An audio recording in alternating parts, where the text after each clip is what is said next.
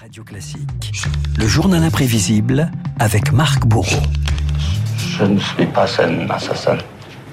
Marc, la voix de Klaus Barbie, c'était il y a 50 ans, jour pour jour. Le journal L'Aurore révélait que l'ancien chef de la Gestapo euh, de Lyon avait trouvé refuge en Amérique du Sud. Un article retentissant qui allait lancer une traque rocambolesque contre le criminel de guerre. Et à l'origine, Renaud, de cette information, Beate et Serge Klarsfeld, ce couple qui a passé sa vie à débusquer d'anciens nazis.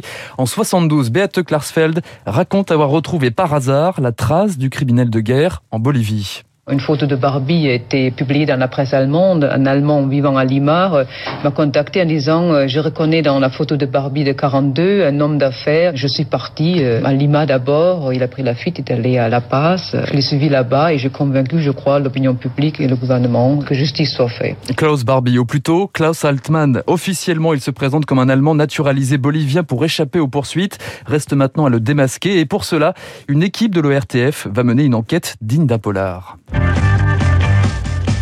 Une équipe de reportage est partie en Amérique latine sur les traces de Klaus Altmann et elle l'a retrouvé. Février 72, la mission plein cadre annonce que le reporter Ladislas de Hoyos est parvenu à décrocher une interview de ce mystérieux homme d'affaires retranché dans une cachette à La Paz.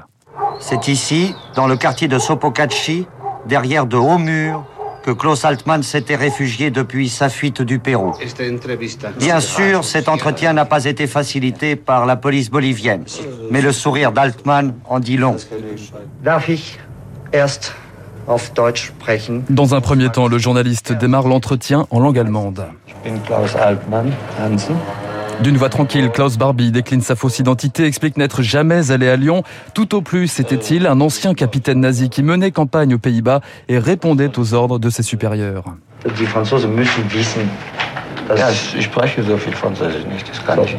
Le journaliste lui propose ensuite de dire quelques mots en français. Barbie semble hésiter, mais cache mal sa maîtrise de la langue. Je ne suis pas un assassin. Je ne suis pas un assassin. Je ne suis jamais allé à la Gestapo de Lyon. Je ne suis jamais allé à la Gestapo de Lyon. Je ne suis jamais allé à la Gestapo Lyon. De Lyon. De Lyon. Je ne connais pas Jean Moulin.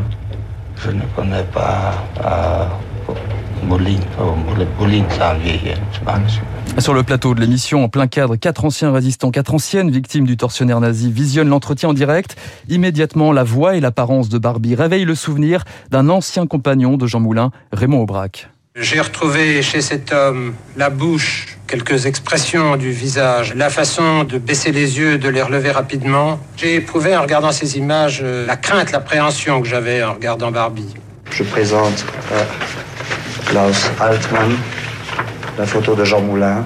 Dans la deuxième partie de l'entretien, Ladislas de Hoyos dans la photo de Jean Moulin à Klaus Barbie qu'il est soupçonné d'avoir tué. Barbie explique ne le connaître que grâce à un article lu dans Paris Match. L'ancien nazi s'empare du cliché et sans s'en rendre compte laisse une empreinte de son pouce sur la photo.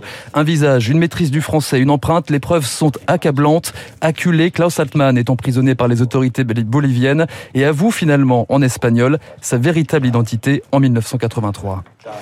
Est-ce que vous avez eu quelque chose à voir avec la mort de Jean Moulin Non, avec la mort de Jean Moulin, non. Oui, avec sa capture, oui, bien entendu. J'ai remis Jean Moulin à Paris. La même année, la Bolivie se résout à extrader Barbie en France. 11 ans après sa découverte en Amérique du Sud, l'ancien chef de la Gestapo revient à Lyon, là où l'horreur a commencé. De toute la soirée, nous n'avons pas aperçu Klaus Barbie une seule fois. C'est directement au Fort Montluc, l'ancienne prison militaire, où il avait lui-même interrogé et torturé les résistants de la région, que Barbie a été transporté. Klaus Barbie est accusé de plusieurs crimes contre l'humanité, dont la rafle et la déportation de 50 enfants d'Isieux en avril 44. Le 11 mai 87, 13h, les journaux télévisés ouvrent sur les images d'un palais de justice plein à craquer. C'est l'heure du procès. Les assises sont installées dans la salle des pas perdus. Regardez cette image, c'est finalement celle de la démocratie, celle de la justice. Le procès Barbie est filmé pour l'histoire. 700 journalistes, dont le reporter Paul Lefebvre, se massent pour saisir les premiers instants d'un des procès du siècle. L'audience est ouverte. Je demande au service d'ordre d'introduire l'accusé, s'il vous plaît.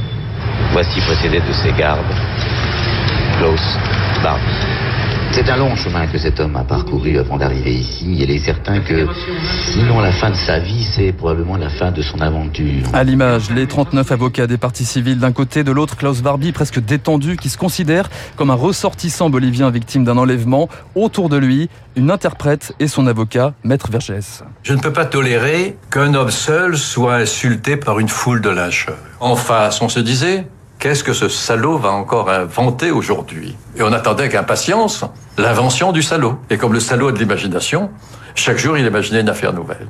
Les jurés de Lyon devaient répondre à 341 questions. Ils ont répondu oui à 340 de ces questions, reconnaissant Klaus Barbie coupable de 17 crimes contre l'humanité.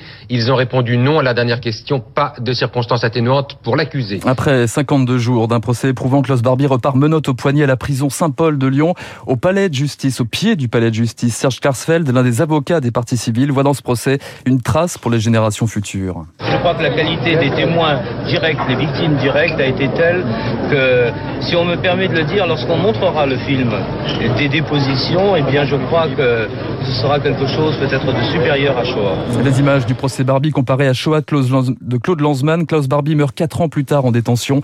L'épilogue d'une traque invraisemblable. Une traque rocambolesque. Merci Marc Bourreau pour ce très bon journal imprévisible consacré à cette traque et au procès de Klaus Barbie. Dans un instant, le décryptage.